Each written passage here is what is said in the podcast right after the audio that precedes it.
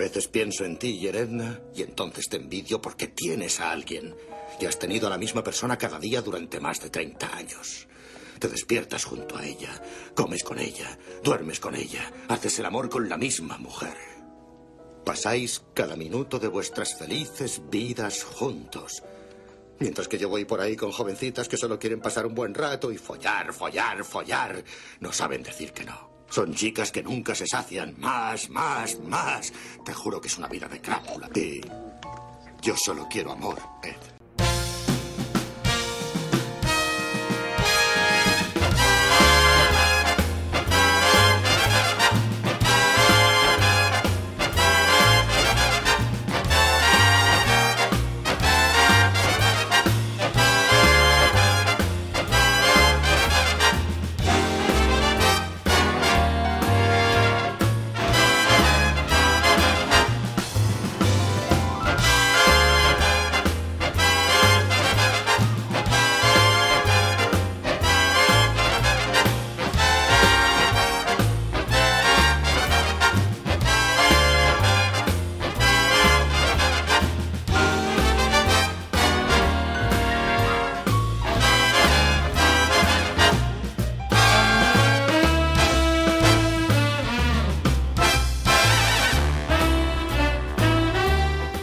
Pues en el episodio de esta tarde, extremadamente serio, vamos a rendir tributo a un actor norteamericano, representante de un estilo de humor verdaderamente absurdo. Estamos hablando de Leslie William Nielsen.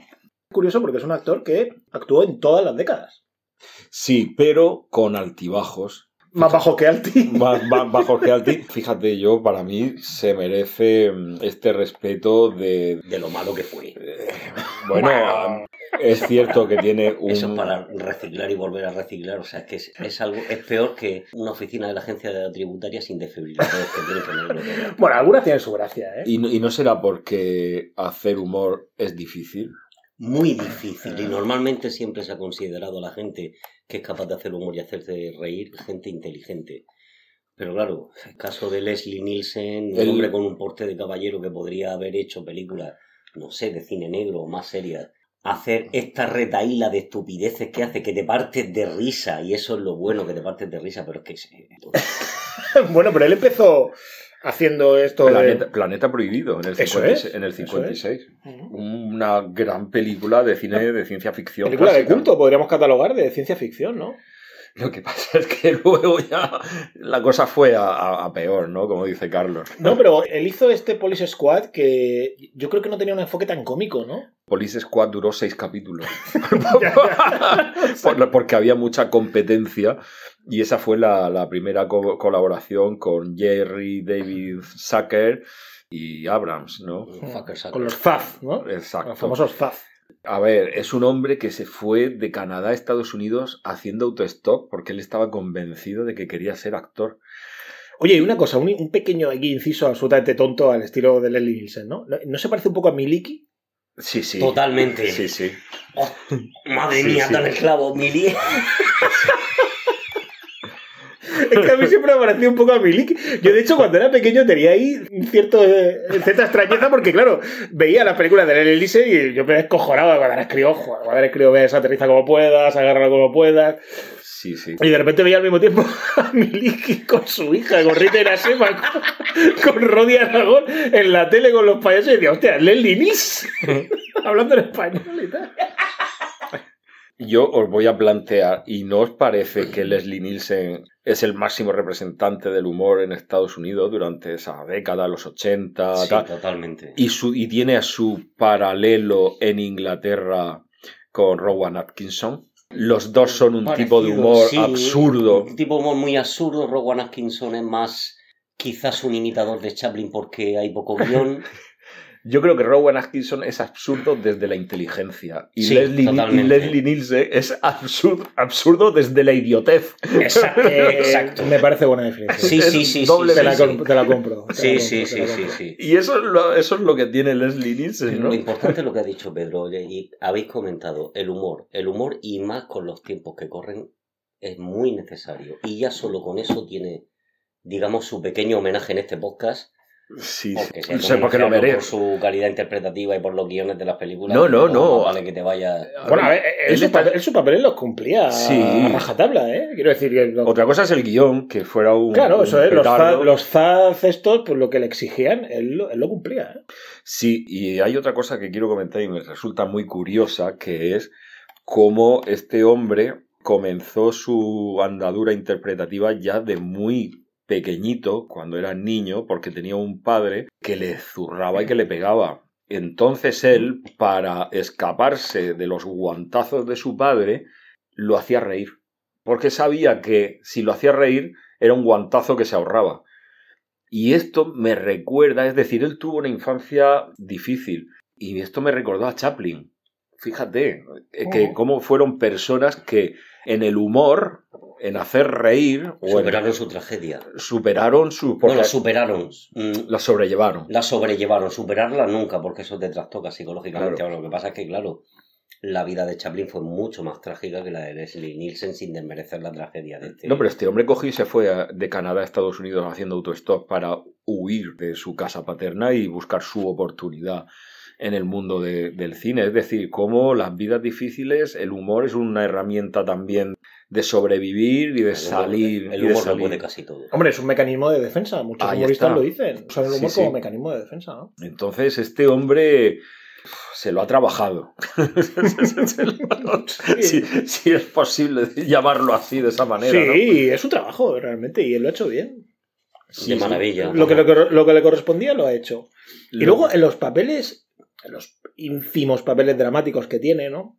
Ínfimos en cuanto al número, decimos, no porque no sean relevantes, pero sí es verdad que él tiene el planeta prohibido, que el personaje tiene cierta enjundia. Sí, sí, sí, sí. Eso Y, efectivamente. y no, eh, bajo mi punto de vista no está mal interpretado, yo creo no, que está no, bien. no.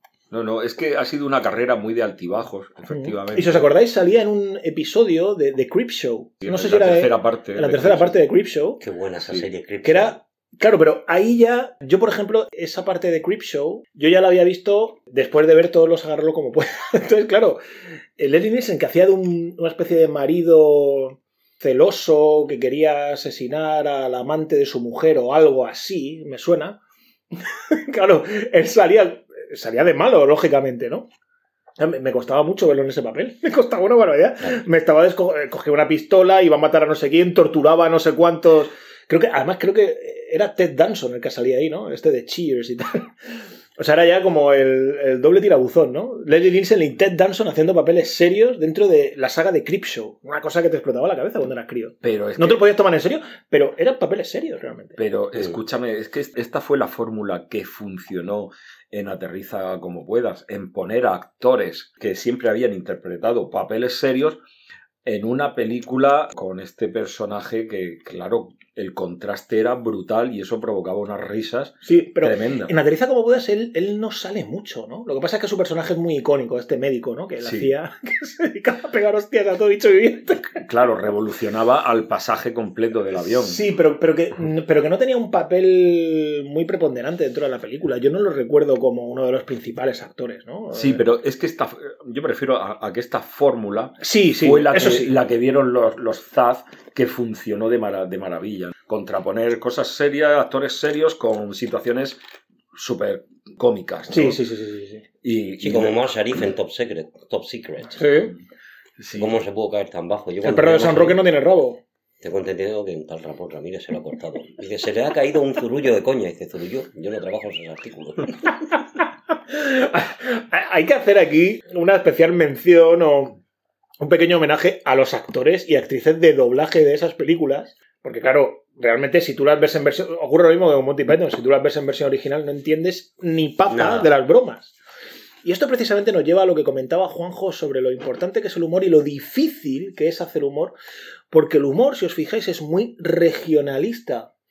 Muy de cada una de las naciones y de la idiosincrasia social y nacional en la que- y cultural en la que uno crece. No nos reímos lo mismo nosotros que los ingleses o que los franceses o que los italianos, ni tampoco dentro de... Dentro de- de nuestro país tampoco. Claro, los catalanes no se ríen como los andaluces, los murcianos no nos reímos como los madrileños, de las mismas cosas me refiero. Como tú bien has dicho, una persona que es capaz de hacer humor y llegar a una amplia sociedad Eso es. muy dispar, suele ser una persona bastante inteligente. Y aquí en España tenemos que hacer eso, un cierto homenaje a los y las dobladores y dobladoras Sí, sí. de estas películas que, claro, No merece ni mucho. yo, yo no sé lo que diría con lo del perro ese que no tiene rabo, pero ese doblaje queda genial para España, para entenderlo, ¿no? A lo, a lo mejor es que hay tipos de humor más universales que otros. Sí, pero es mucho más difícil. eh, Fíjate, esto viene por una cuestión, yo creo, y es precisamente porque en la poética de Aristóteles la parte perdida es la parte de la comedia. Ese Que con- libro, ese libro perdido. Ese libro perdido, que con eso juega maravillosamente bien Humberto de con el nombre de la rosa, ¿no? La maravillosa novela, que luego ha sido copiada vilmente, una cantidad de infumables. Pero en esa novela él juega con esto, ¿no? Precisamente es el libro maldito, es el libro que está envenenado en la novela y también en la película que luego hizo John Jackson, ¿no? Y claro, esto de que se perdiese la comedia y nos quedase la tragedia, la tragedia sí es similar en todos sitios. Es decir, a todos nos impacta que alguien pierda un hijo, a todos nos impacta que alguien se ponga enfermo, a todos nos impacta que alguien sufra una muerte accidental de cualquier tipo, los lo desastres, los desastres, etcétera, porque tenemos el, el mismo concepto de tragedia. La tragedia sí es más universal, universal, pero el humor no tanto. Es que, ¿sabes lo que ocurre? Cuando se trata de humor en cuanto a reírse de la tragedia del otro, culturalmente no ha estado bien visto. Ah, bueno, pero esto nos lleva a, a la definición que tenía Woody Allen, ¿no? Humor es tragedia más tiempo. Es decir, yo ahora mismo me caigo de la silla y me rompo la crisma.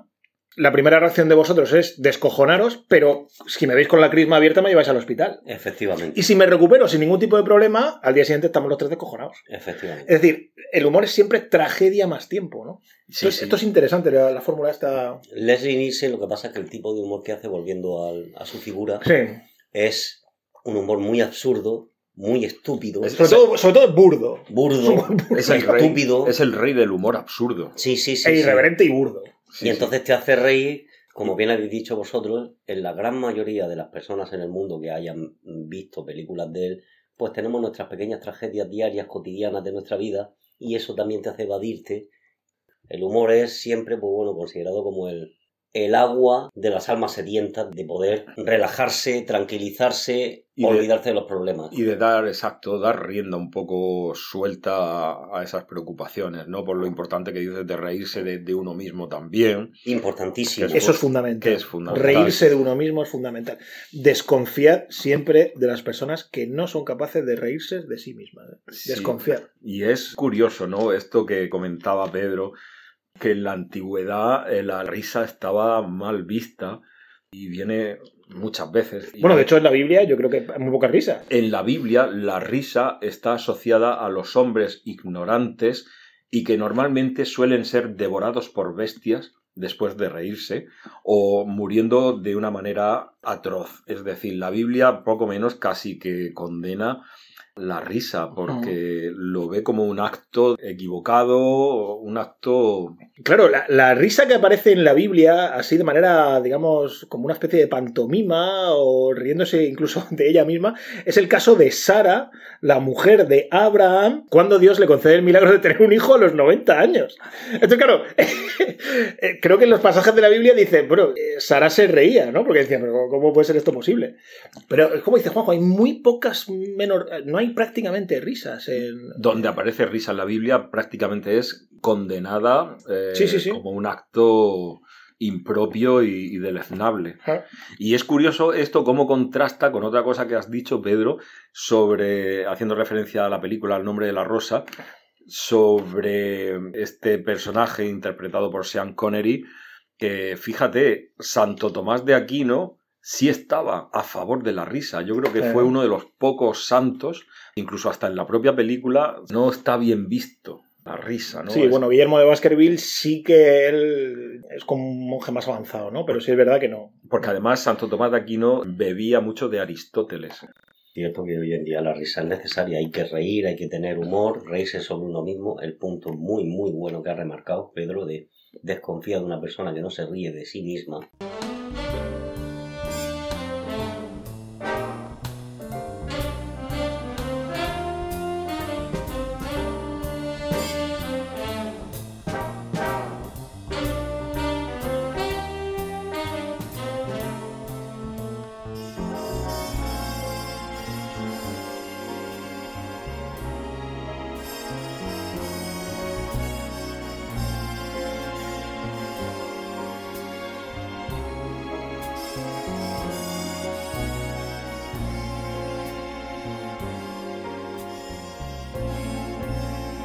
Y Leslie Nielsen, pues hay que admitirlo, ha sido un maestro con el humor del absurdo.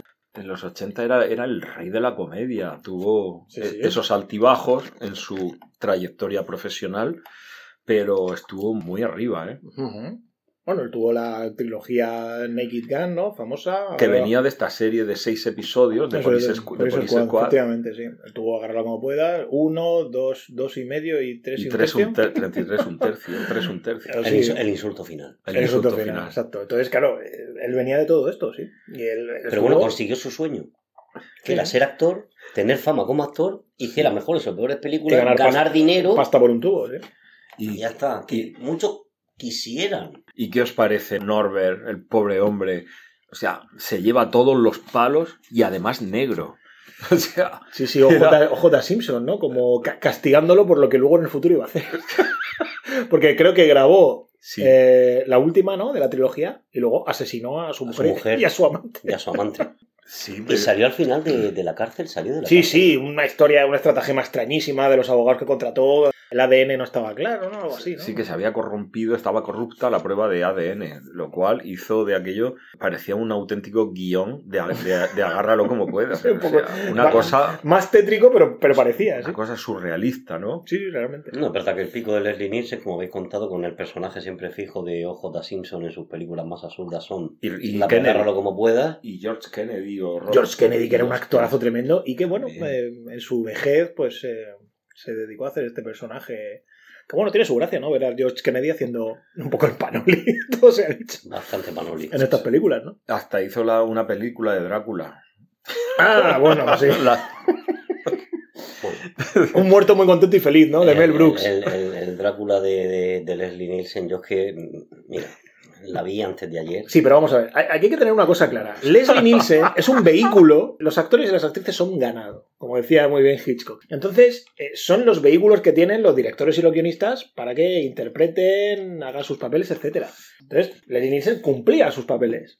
Pasa que las películas, pues efectivamente, eran malas de solemnidad. y particularmente Drácula, es una película terrible. Se mire por donde se mire. Es una película terriblemente mala. Malísima. Mira que he Y- visto y- bodrios que me han hecho hasta llorar. de- Claro, pero- ¿Cómo puede ser esto tan malo? Pero Pe- Pero es mala y luego, claro, está dirigida por Mel Brooks, que es el. Ese sí que era el- realmente el rey de la comedia estadounidense, sí. que tiene verdaderas obras maestras de la comedia.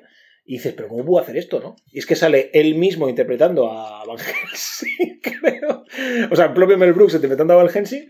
Y sale incluso su mujer, ¿no? Anne Bancroft, también haciendo Bueno, un papel hagamos, y tal. hagamos un homenaje con este podcast de Leslie Nielsen y hablando de lo que acabas de comentar, de lo que era la industria del cine, que era dinero.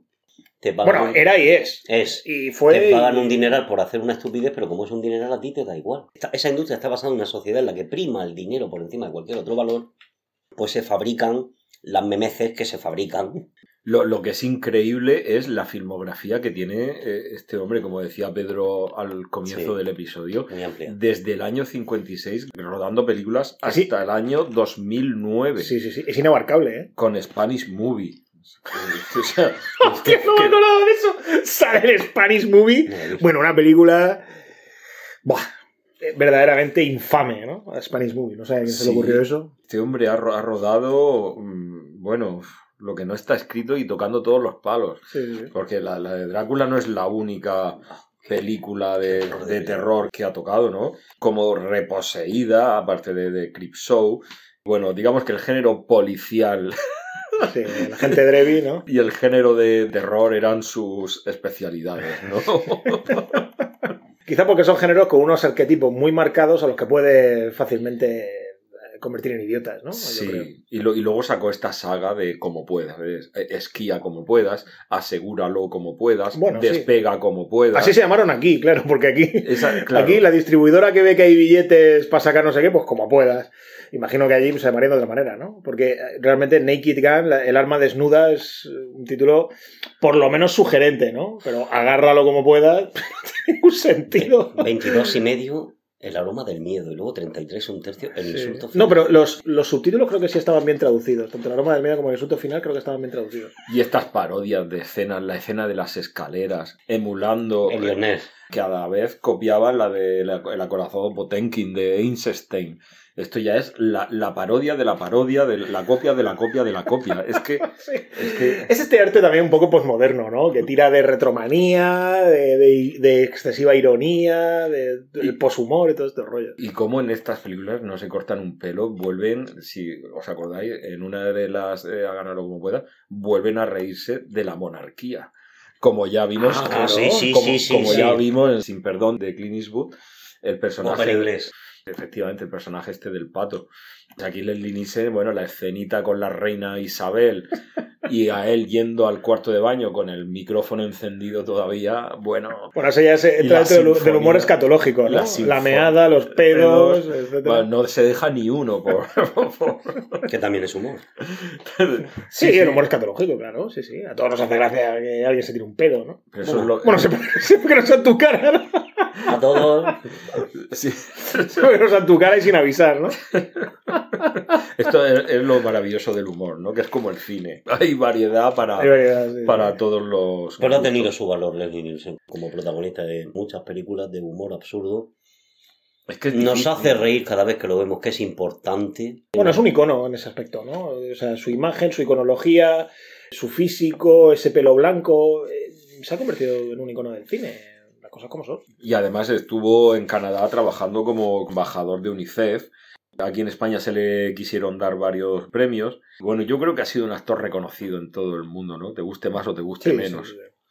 Sí, totalmente. Por lo menos en Occidente, en los países occidentales, el cine de Leslie Nielsen nos ha hecho reír, nos ha hecho pasar muy buenos ratos, nos ha hecho darnos cuenta de... Sí, de la importancia del humor, efectivamente. Lo tomes como lo tomes y sea de la categoría que sea. ¿Sabes a quién me recuerda a mí el cine de Leslie Nielsen trasladado aquí a España? A Pajar y Esteso. Sí, Sí. Un poco así. Sí. Es, estupideces que te hacen reír. El asunto es ese. El asunto que trabajaron también mucho y ganaron mucho dinero. Pajares Esteso siempre jugando con la misma broma del sexo. Eh, siempre es monotemático. Pajares Esteso es monotemático con eso. Nielsen también, también explotaba, él no, digamos, los guiones y los directores que le hacían los papeles explotaban el tema sexual, pero bueno, él tocaba más palos, ¿no? Tocaba más palos sociales, sociológicos, habéis dicho la, la parodia de la reina, etcétera ha tocado más palos. Pero sí, yo estoy de acuerdo contigo. Eh, las figuras son esas. Fue longevo, ¿no? Llegó a los ochenta y tantos años en una sociedad como la americana con lo mal Hombre, ten en, cuenta que, ten en cuenta que Planeta Prohibido es el 56, hemos dicho. Claro, o sea, ¿y qué tendría? ¿30 años, quizás? ¿20 y pocos? Pues sí, sí, nació en el 26, 30 años. 30 años justos, o sea que claro, es un tipo, sí, vivió hasta sí, los... fue longevo, sí, sí, sí. Sí, 84, ¿no? Efectivamente, 84 años. Que teniendo en cuenta lo mal que se come y cómo se vive en esa sociedad, llegó. bueno, él tenía pinta de comer bien. Sí.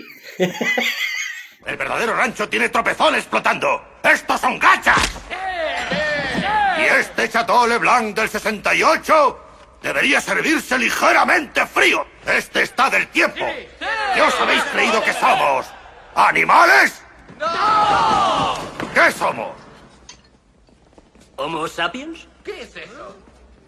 ¡Exacto! ¡Seres humanos! ¡Seres humanos! ¡Seres humanos! ¡Seres humanos! Su tío era actor de, cine mudo, ojo, ¿eh? Su tío fue el actor Jan Hersholt. Y además, si no recuerdo mal... O sea, que le venía de saga familiar un poco, sí, el gusanillo este del cine. Sí, pero no solamente eso, sino que además tenía entendido que un familiar suyo, que no sé si sería este actor, él era sobrino de un fundador de la Academia de, de los Oscars. Y aún así tuvo altibajos. Tú fíjate que podría, ¿sabes? Tuvo sí. altibajos como todo el mundo. Bueno, pero altibajos, yo creo que realmente tuvo altos. Lo que pasa es que son altos de una cultura, digamos, baja, ¿no? Esta cultura de, sí, este humor burdo y poco tal. Pero que yo, yo creo que él, insisto, desde el ochenta y pico que empezó con Agárralo como puedas la primera parte, yo creo que él siempre participó en películas del estilo, ganando pasta y haciendo lo que él quería. Un actor para rememorar de vez en cuando, ¿no? Con alguna de sus películas y, pegarnos unas buenas risas. Que son, que son tan necesarias. Sí, de vez en cuando apetece, aunque no sé, aunque no sea, aunque no las veamos enteras, pero por lo menos algunas escenas, ¿no? Humor de basurero. Humor de basurero. Desde aquí sí que, desde aquí sí queremos recomendar un, un vídeo que es recopilatorio en las redes, que creo que se llama algo así como Leslie and Farts, Leslie y los pedos, que es un montón de entrevistas que le hacían, y entonces él Claro, lo interesante aquí es que algunas veces simulados y otras no, No. Se, se tiraba pedos. y es muy interesante ver al entrevistador como está diciendo ta", y el otro hace.